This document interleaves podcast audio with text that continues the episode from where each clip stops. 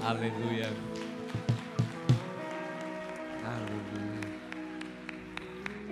Fiquem à vontade, pode se sentar. Boa noite, igreja. É bom estar aqui com vocês mais uma vez.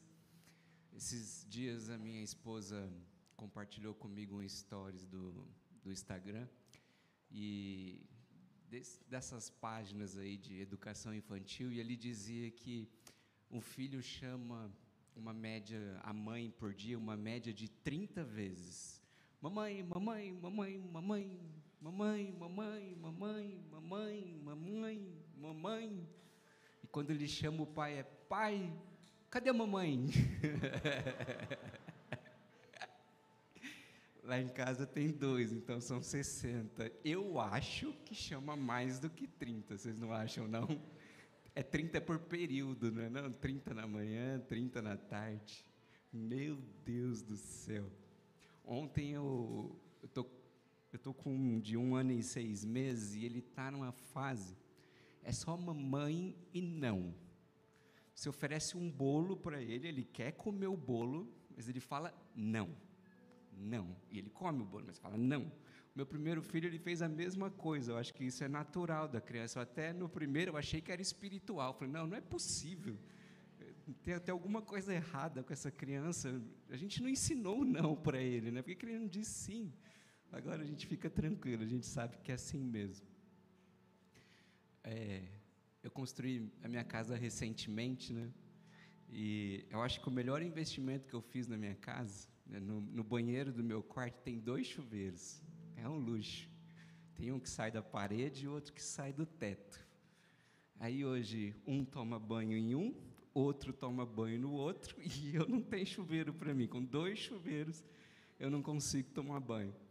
Aí hoje a, a Ivy, minha esposa, tinha acabado de sair do banho e eles começaram a, a brigar por causa de um potinho que eles ficam enchendo de água, aquela coisa, né? Enche de água, joga, enche de água, joga. E aí a Ivy teve que tirar, pegar eles do box ali. E eu fiquei olhando, eu falei assim, não, é só mãe mesmo. Aí ela veio, pegou um em cada braço assim. E ela não tinha nem se trocado direito. Aí para ela conseguir colocar o pijama, ela colocou um dentro do armário. ela, eu tô, um deles está com infecção de garganta e de ouvido, então ela ficou em casa, ela vai ficar brava comigo. Mas ela colocou um dentro do armário e o outro em cima de um tapete, para ela conseguir colocar o pijama, e aí pegou eles de novo, e eles iam assim, um querendo pegar o outro, né? e ela segurando assim. E eu continuei tomando banho, fingindo que não estava acontecendo nada. Né? E eu só ouvindo, só ouvindo. Isso aí foi uns 10, 15 minutos. Eu me troquei e estava aquele griteiro. Aí parou, tal, né? Eu falei assim, agora é hora de eu me aproximar. Quando eu cheguei na sala, estava ela no meio, uma criança de um lado, outra criança do outro. Ela falou assim, amor, não consegui preparar nada para você comer. Eles não me deixaram sair daqui. Eu falei assim, meu Deus, só mãe mesmo. Só mãe ela teve paciência né, para lidar com os dois naquele griteiro e ainda se preocupou em fazer alguma coisa para mim. Eu falei assim: olha, vocês não existem mesmo. Né? Ela não existe, né? Só vocês, mulheres, só vocês. Eu já dentro do chuveiro eu tive vontade de gritar, dentro do chuveiro eu tive vontade de pegar.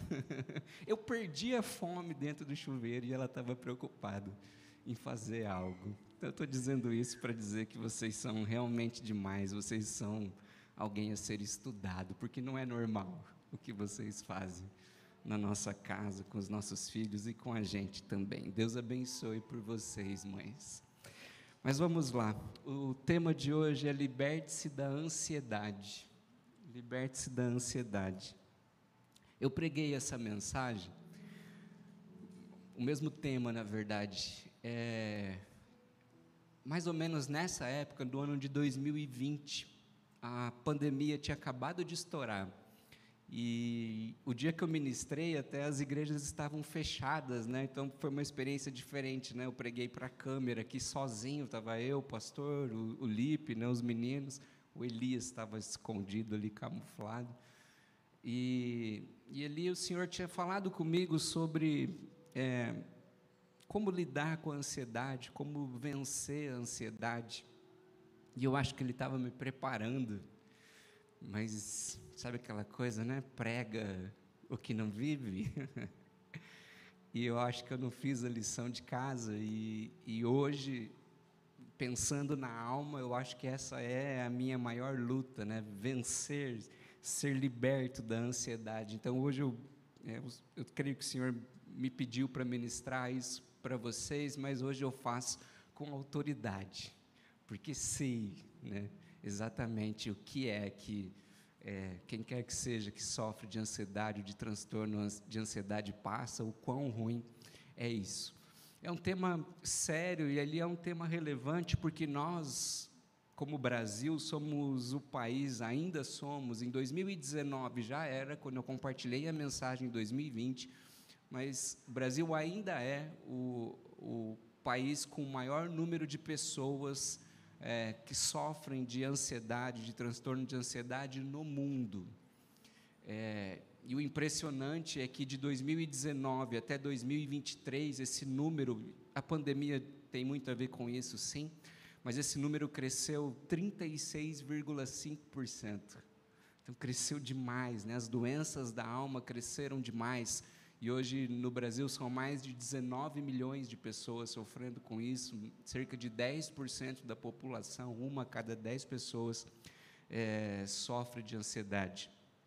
E quando a gente pensa em ansiedade na palavra, não tem outro texto né, que, que venha primeiro na nossa mente do que o livro de Filipenses, capítulo 4, versos 6, 8. A Bíblia nos diz, a palavra nos diz: Não andem ansiosos por coisa alguma mas em tudo, pela oração e súplicas e com ação de graças, apresentem seus pedidos a Deus.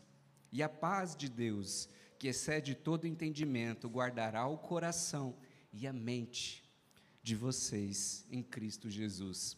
Há um outro texto que tem que tem é um texto que eu tenho, acho que, que tenho chamado mais a minha atenção nos últimos, pelo menos no último ano, é, ele está em 1 Tessalonicenses, capítulo 5, verso 23, que diz assim: Que o próprio Deus de paz faça vocês completamente puros, completamente, completamente puros, e que o espírito, a alma e o corpo de vocês sejam conservados irrepreensíveis até o dia quando nosso Senhor Jesus Cristo voltar aqui fala de plenitude e aqui fala de uma conservação saudável do espírito, mas também do corpo e da alma.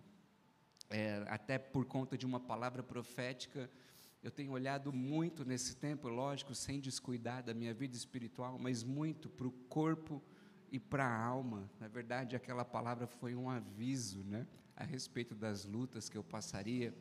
E e eu quero chamar a sua atenção também hoje, mais do que para o espírito, mas para a sua alma, as doenças da alma e que refletem ou podem refletir no seu corpo. É, segundo os estudiosos da área, a síndrome de ansiedade ou transtorno de ansiedade é, junto com a depressão, junto com o burnout e também com a obesidade e a síndrome do pânico, é, é esse grupo de doenças da alma, eles compõem a, aquilo que eles têm chamado de as doenças do século 21. Então, essas são as doenças que as pessoas têm mais sofrido nesse século que nós estamos vivendo a partir do ano 2000. E o engraçado é que eu não tinha passado por nenhuma delas, mas nos últimos dois anos eu passei, eu acredito eu, passei e venci uma depressão leve, mas passei e venci. Eu passei de uma maneira muito séria pelo burnout. O burnout é um esgotamento, não é o meu, tá, gente? o burnout é um esgotamento, uma perda total de energia, né, física e também da mente, né? Eu chegou um momento é, no ano de 2000 e ali em dezembro de 2021, início de 2022, que eu acordava com aquela energia que nós temos quando nós estamos precisando ir dormir. Eu falo assim: meu Deus, como eu vou enfrentar esse dia hoje? Se eu acabei de acordar precisando voltar a dormir uma noite toda. Foi muito sério, mas venci o burnout, estou vencendo, né, através de acompanhamento médico, de, através de acompanhamento psicológico, essas ferramentas que o Senhor coloca nas nossas mãos. E agora eu tenho lutado, né, e na última vez que a minha esposa ministrou, e ela tem falado assim, eu achei muito chique, eu vou usar hoje, já estava quase esquecendo. Ela falou assim: Deixa eu ser vulnerável com vocês. Você deixa eu contar o que, que eu estou passando. Então, deixa eu ser vulnerável com vocês é, essa é a minha luta atual da ansiedade, né? E eu tenho buscado ajuda médica, né? Eu tomo medicamento, eu tomo um complexo lá de vitaminas, umas fórmulas que o meu médico passou. Eu estou fazendo acompanhamento com psicólogo e eu faço questão de dizer isso para que você tenha convicção de que isso são instrumentos de Deus que você não deve abandonar, muito pelo contrário, você deve procurar mas existem alguns remédios que, que, que estão ali disponíveis para nós na estante da palavra de Deus, e são esses remédios, essas, essas bênçãos que o Senhor tem para nós, que eu quero compartilhar com vocês. Mas só para vocês entenderem, olha, é, se você tem um desses sintomas, não quer dizer que você está sofrendo de transtorno de ansiedade, mas é só para você, às vezes, ficar esperto, porque o próprio burnout, que é aquele esgotamento total, eu só me dei conta de que ele existia, que eu estava passando por isso quando eu já estava no limite, no ápice, né? Então nós precisamos estar atento à nossa, atentos às nossas, atentos à nossa alma. É, os especialistas dizem o seguinte, que o transtorno de ansiedade ou a ansiedade, ela se caracteriza pela preocupação excessiva e desproporcional ao motivo fazendo com que a pessoa não consiga relaxar. Você consegue ficar parado, sem fazer nada, sem pegar o celular, sem ligar a televisão? Você consegue? Quando você deita, você consegue ficar parado? Você, você tem algum momento em que você se sente relaxado? Você, assim, nossa, agora, nossa, que bom que chegou essa hora. Você de fato se sente relaxado? Pessoas ansiosas, na maioria das vezes, estão irritadas e esse, esse foi um sinal aqui, o primeiro sinal que eu não percebi a respeito da ansiedade. Né? Então, eu, diz, eu disse hoje aqui sobre esse episódio com os meus filhos, há talvez seis meses, oito meses atrás, eu teria saído do chuveiro para gritar com eles. Né? E o gritar não é algo que eu faço mais com os meus filhos. Eu entendi isso, entendi que isso não é bênção, que isso não é legal, estudei sobre isso também, me convenci disso, mas na verdade isso era fruto de uma irritação crônica. Você está no limite, não é que você quer, você não quer gritar, mas você está tão nervoso, né? constantemente nervoso, que você não consegue se segurar. Pessoas ansiosas sentem-se muito pressionadas pelos compromissos e fazem muita autocobrança. Você se cobra demais? Sofre por isso? É perfeccionista como eu? Eu era, em nome de Jesus. Em alguns casos pode haver manifestações físicas, como falta de ar, é com isso aqui que eu luto, falta de ar.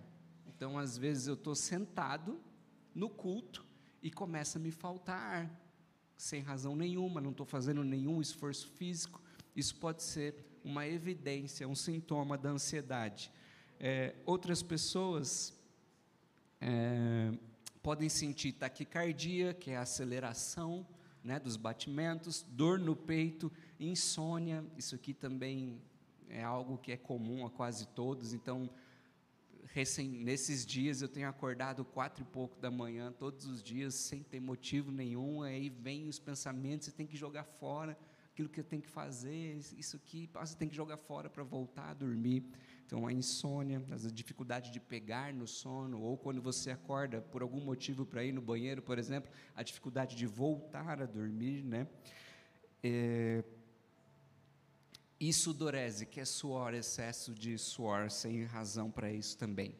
Quando a ansiedade se torna uma condição crônica, pode impactar na vida pessoal e profissional da pessoa. Então, eu falei aqui como isso influenciou no relacionamento com os meus filhos, isso também influenciou na minha vida profissional, ficou mais difícil trabalhar, prejudicando sua capacidade de tomar decisões e de realizar atividades do dia a dia. Eu percebi que qualquer decisão, por menor que ela fosse, me exigia mais, é, era, ficou mais difícil decidir mesmo coisas simples. Quando não tratada, a ansiedade pode ser gatilho para o desenvolvimento de outros transtornos, podendo desencadear doenças psicossomáticas que afetam não somente a saúde mental, como a síndrome do pânico. Ela pode começar com a ansiedade, não quer dizer que sempre comece, mas ela pode começar com a ansiedade, mas também pode afetar a nossa saúde física. Gastrite, né? Pessoas muito nervosas, muito ansiosas, muito agitadas podem ter problemas no estômago, né, intestino, úlceras, colites, taquicardia novamente e hipertensão. No contexto da palavra de Deus, se nós olharmos para a palavra de Deus, eu creio que nós podemos definir a ansiedade como o excesso de preocupação com o futuro. O excesso de preocupação com o dia de amanhã.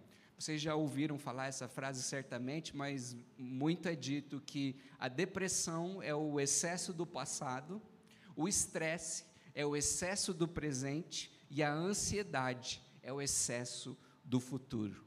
E isso é tão sério, e esse tema é tão bíblico, que a própria palavra de Deus é, adverte, nos adverte sobre o quanto a ansiedade pode nos ser prejudicial, assim como a depressão e o estresse, o quão mal a ansiedade pode causar ao homem. No texto de Provérbios, capítulo 12, verso 25, a Bíblia diz: Um coração ansioso. Quando a Bíblia fala coração, muitas vezes ela está se referindo à mente. Então, uma mente ansiosa deixa o homem frustrado e derrotado. Né? Então, quando você, quando suas expectativas estão em baixas, né? Quando você se sente vencido, quando você se sente incapaz, você tem que buscar qual é a raiz desse pensamento. Por que você está se olhando dessa forma se talvez você não se enxergava assim antes? É, a ansiedade ela pode ter como gatilho situações difíceis, situações traumáticas, tudo isso que eu disse que eu vivi aqui, uma depressão que eu creio que foi leve, o burnout que foi muito sério e a ansiedade tiveram como gatilho o que quase todos vocês como igreja sabem, né, que eu e minha família passamos em agosto de 2021. Ainda não fez dois anos, então é muito recente. É, mas para quem não conhece né, essa história, no Dia dos Pais, do dia, em agosto de 2021, é, o meu ex-cunhado ele é, matou né, meu sogro, minha sogra e minha cunhada, né, os pais da minha esposa e a irmã dela, né, num instante só. E, e desse fato surgiram diversas situações. Além do próprio luto, que foi algo assim absurdo e, e fora do normal, como, todo, como toda morte acidental é, é pela forma como aconteceu um crime, um homicídio, diversas coisas tiveram que ser resolvidas de uma vez só. Então, além do choque né, do, do ocorrido, da brutalidade, é, nós tivemos que lidar, né, eu principalmente, para poupar o máximo a minha esposa, que certamente sofreu e sofre mais do que eu. É, eu tive que lidar com muitas situações, como, por exemplo, processos judiciais. Né? Então, não é só um processo criminal, é, existe um processo civil de inventário do pai e da mãe, um processo civil de inventário da irmã, uma ação civil para excluir o direito de herança dessa pessoa que matou os sogros e a esposa. É, enfim, há cerca de 10 ações judiciais correndo ao mesmo tempo, e tudo isso teve que ser feito de uma maneira muito rápida.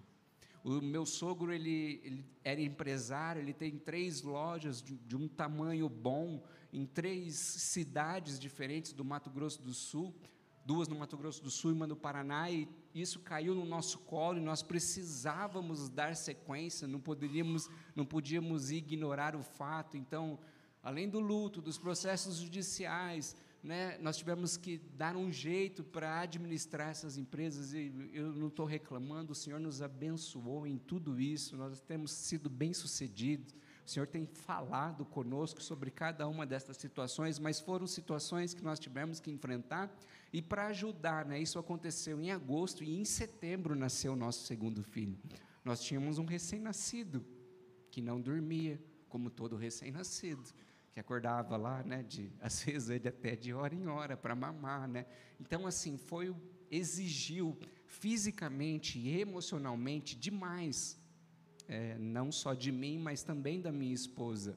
E essa foi então a raiz dessas doenças, dessas enfermidades da alma. Mas o detalhe é que esse ápice, né, esse esse momento de maior turbulência, conforme o passar do tempo, ele foi é, desaparecendo e as coisas começaram a entrar no eixo, mas a minha dificuldade hoje é de parar. Porque parece que eu preciso resolver as coisas com a mesma velocidade, com a, decidir com a mesma velocidade, sem poder errar, quando na verdade as situações não estão acontecendo. Então eu estou sofrendo de ansiedade. Eu estou me preocupando com algo que não existe. Eu estou me preocupando excessivamente com algo que na verdade eu não estou vivendo agora. Como vencer isso? Dito tudo isso, como vencer? Eu creio que através de uma oração apenas você pode ser curado.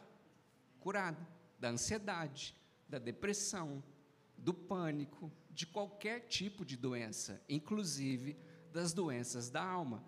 Naquela caixinha de testemunho eu pincelei um que diz assim, ó, eu é, alcancei a graça de não me sentir fadigada, ou seja, cansaço, cansaço e com medo eu pedia sempre, numa oração no domingo, no mesmo instante, desapareceu, depois de uns 25 anos sofrendo.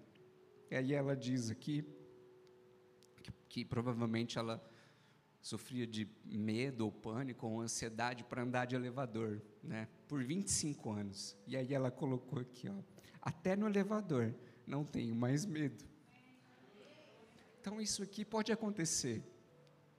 E eu vou orar por você no final, e eu creio que pessoas aqui vão ser curadas instantaneamente dessas doenças da alma.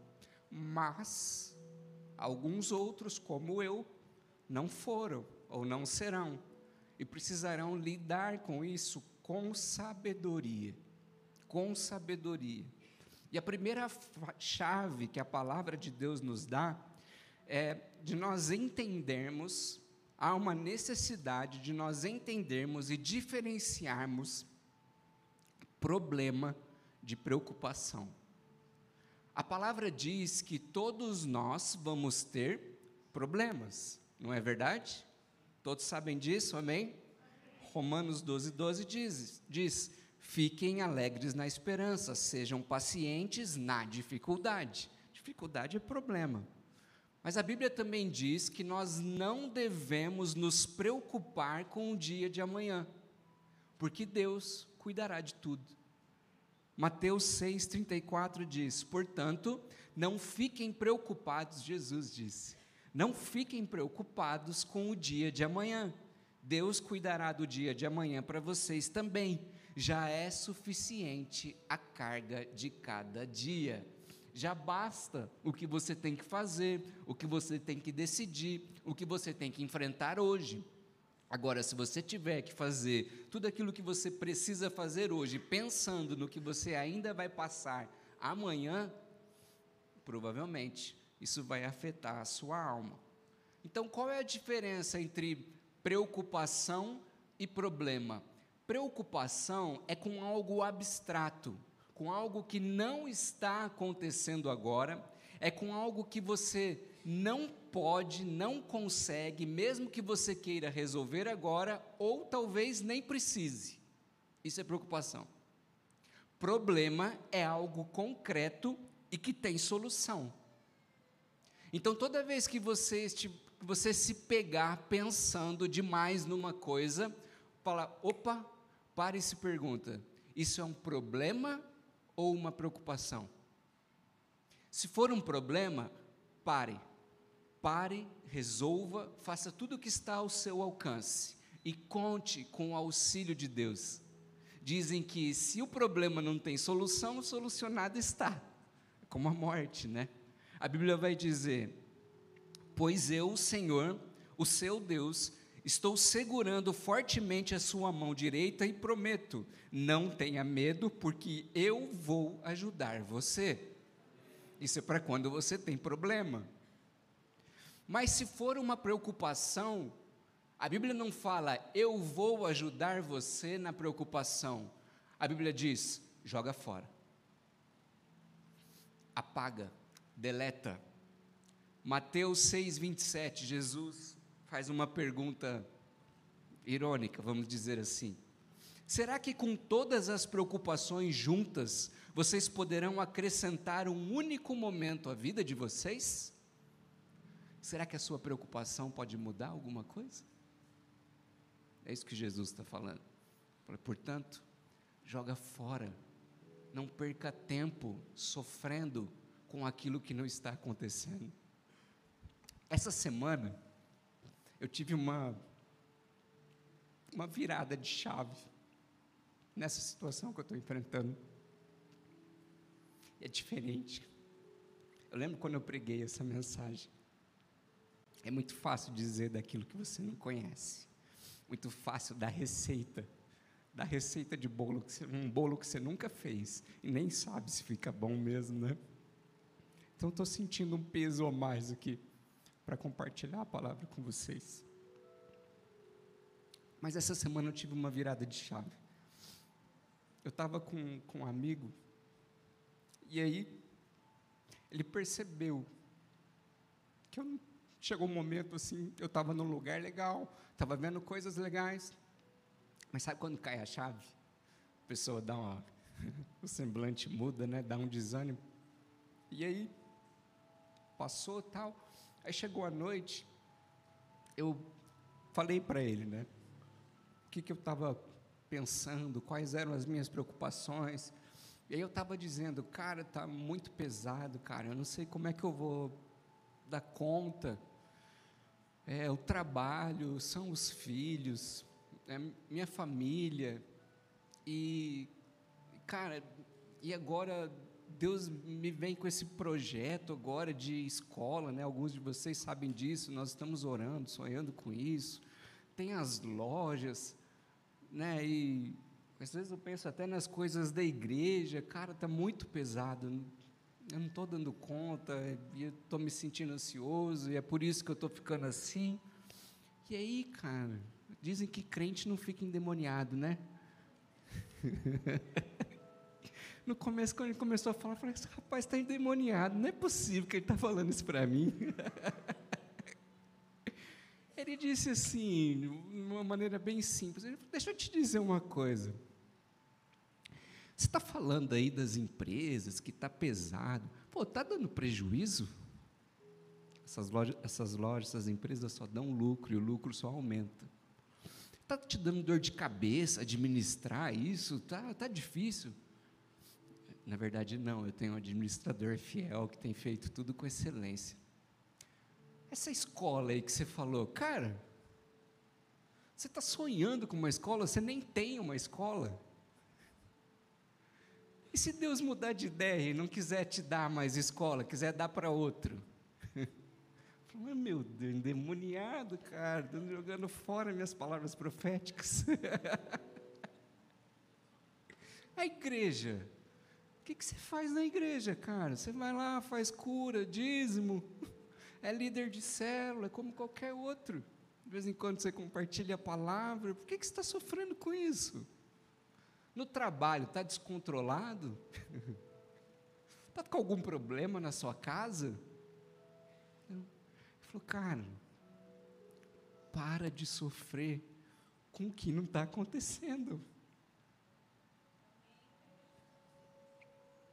Que você está sofrendo com tudo isso? Se tudo isso não está te causando mal nenhum. E eu, aquele papo de crente, não, não é que eu estou murmurando, eu sou grato, Deus está abençoando, mas.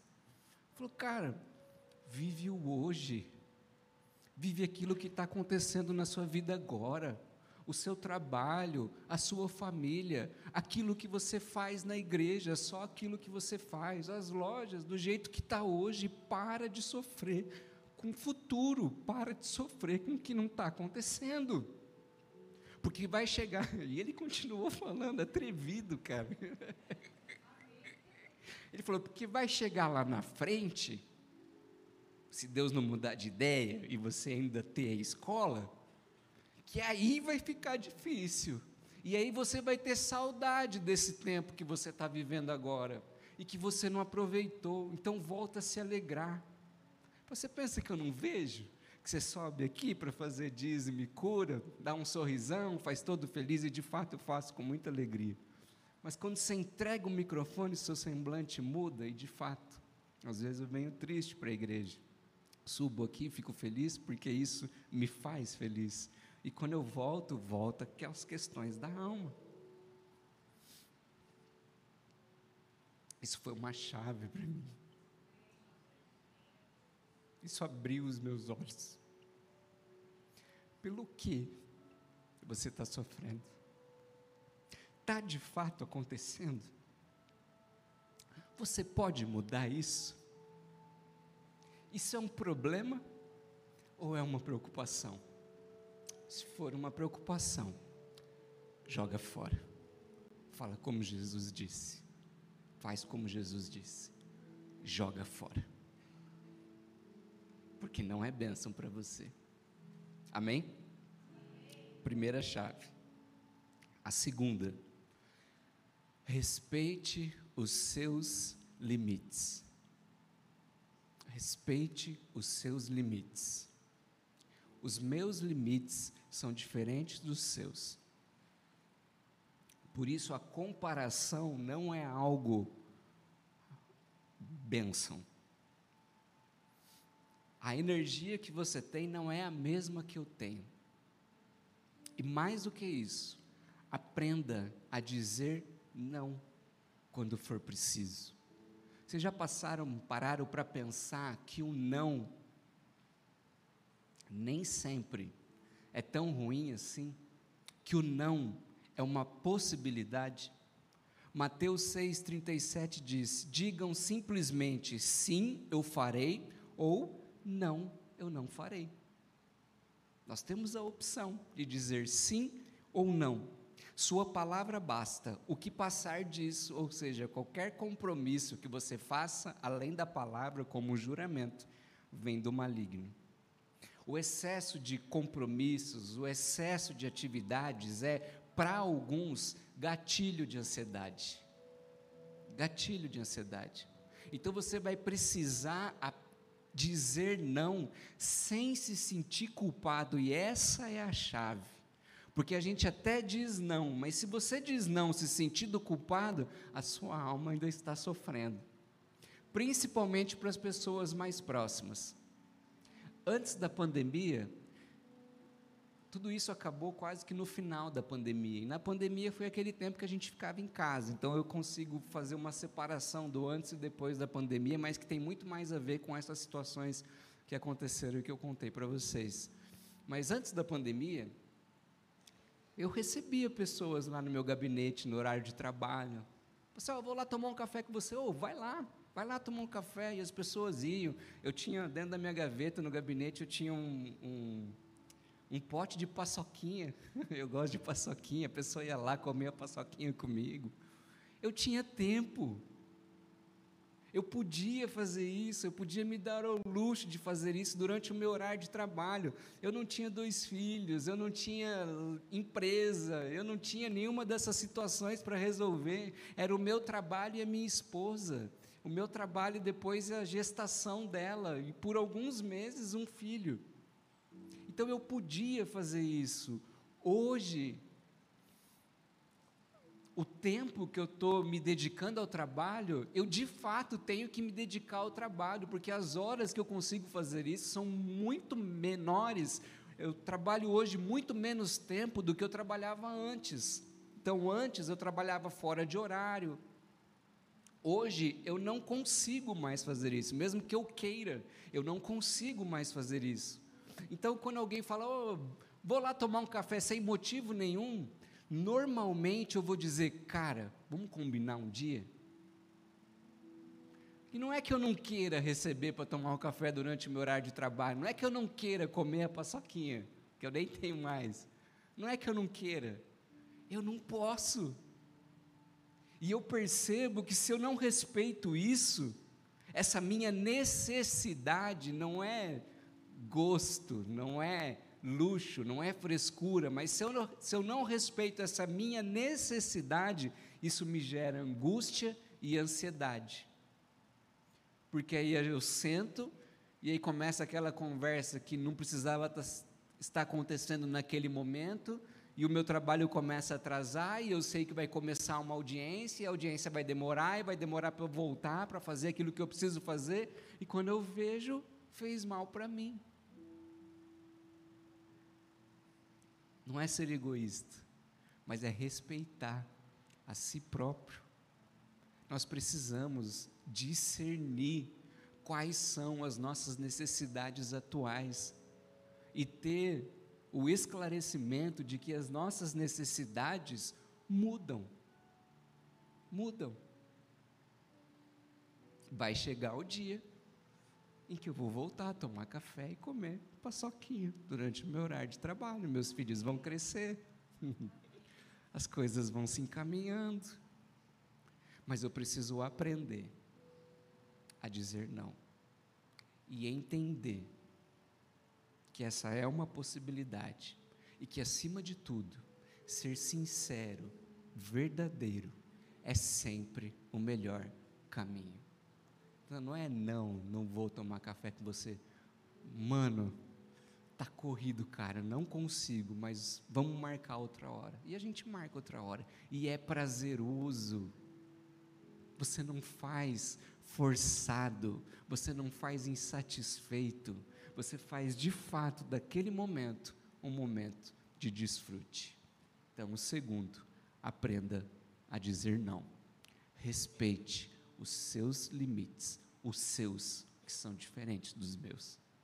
E o terceiro, e aqui talvez a chave mais poderosa.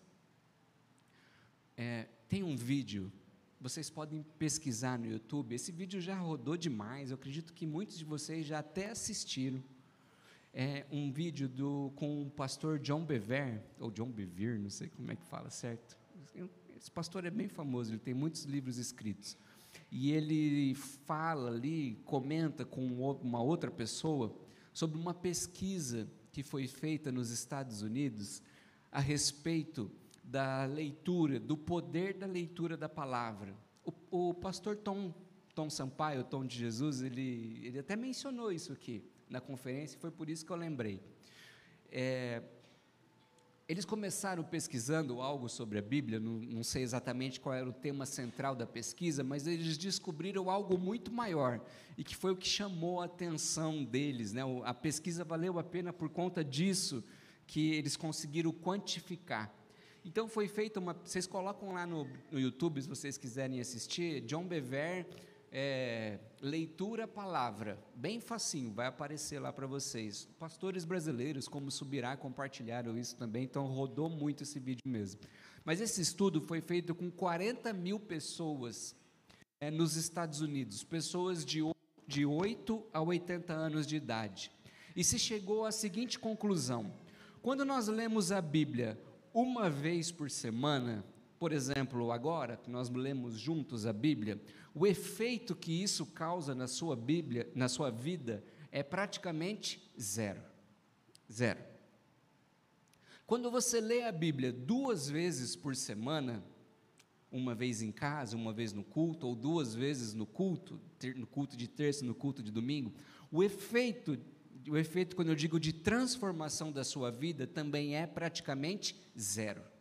Zero. como se você não lesse. Quando você lê a Bíblia três vezes por semana, sabe aqueles batimentos cardíacos? Sabe aquele de, como é que chama isso, hein, cara? Hã? Meu Deus, é difícil demais, cara. Meu Deus, que vergonha. Ritmo sinusal. É, ritmo sinusal. Para mim é aquele aparelhinho que faz uns negócios, uns rainhos verdes lá. Tu, tu, tu, tu, e quando faz assim, tu lascou. é, mas é assim, quando é uma ou duas vezes por semana, é assim, tu tá morto. Leu três vezes na semana, tu, tu, tu. Começa a acontecer alguma coisa na sua vida de diferente. Mas o resultado, o, o, o que se entendeu dessa pesquisa aqui, o que é fantástico, e isso é chave para nós nesse assunto que nós estamos falando, para você ser aquele passarinho e sair daquela gaiola, é que quando você lê a palavra de Deus quatro vezes por semana ou mais, todos os dias, por exemplo, aquilo que era tu, e faz assim, tu, tu, começa a fazer assim, ó, a sua vida é de fato transformada, a sua vida, áreas da sua vida são de fato impactadas. Exemplos práticos, constatação por pesquisa. Quem lê a Bíblia, pessoas que leem a Bíblia quatro vezes por semana ou mais, sentimento de solidão, alma, caiu 30%. Problemas com raiva, sabe aquela irritação que eu estava? Caíram 32% amargura em relacionamentos, problemas de, em relacionamentos, casamento, com os filhos, caiu 40%. Então, quando você for fazer um discipulado e a pessoa for reclamar do casamento, você pergunta: quantas vezes por semana você está lendo a Bíblia? Começa por aí. Alcoolismo caiu 57%. 57% sentimento de estagnação espiritual, de paralisação espiritual, sabe que todos nós passamos, né? Nossa, né? Parece que o primeiro amor se foi, caiu 60%. 60%. Contato com pornografia, 61%. Esses são os aspectos negativos. E aí os aspectos positivos o compartilhamento da fé, você testemunhar da sua fé para as outras pessoas, cresceu 200%. Se você lê a Bíblia quatro vezes por semana ou mais. E houve um aumento de 230% no discipulado. Só de ler a Bíblia. Por que, que eu não ouvi isso? Eu preguei isso em 2020. Eu preguei. E eu tenho que ser bem vulnerável com vocês aqui, porque eu estou aqui em cima, fica aquela imagem de santo, né? o santão, o crentão. Muitas e muitas vezes eu não li a Bíblia quatro vezes por semana.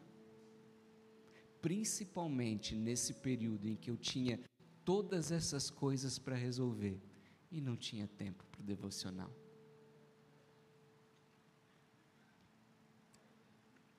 Ignorei o remédio. Eu tinha tanta, mas tanta coisa para resolver, que eu não podia me dar ao luxo de não orar, de não ler a palavra. E essa é a minha luta diária. Eu acordo e às vezes eu tenho muita coisa para resolver e o que eu tenho que pensar é: se eu não ter o meu tempo com Deus, eu não consigo. Eu volto para aquela gaiola. A ansiedade vem. Não precisa ler uma hora, não. Começa dez minutos. Mas leia dez minutos, pelo menos, quatro vezes por dia e o tratamento que você faz vai ser potencializado de uma maneira sobrenatural. Provérbios 4, 20 e 23, para a gente já encerrar, diz: Meu filho, tem mais cinco minutos aqui, eu, eu esqueço. Quando eu falo vai encerrar, o louvor já vem, né? Mais cinco minutos.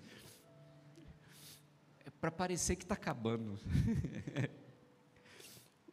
Provérbios 4, 20 e 23 diz: Meu filho, escute o que lhe digo, preste atenção às minhas palavras, nunca as perca de vista, guarde-as no fundo do coração, preste atenção às minhas palavras, nunca as perca de vista, guarde-as no fundo do seu coração, pois são vida para quem as encontra Tem um lenço aqui, obrigado.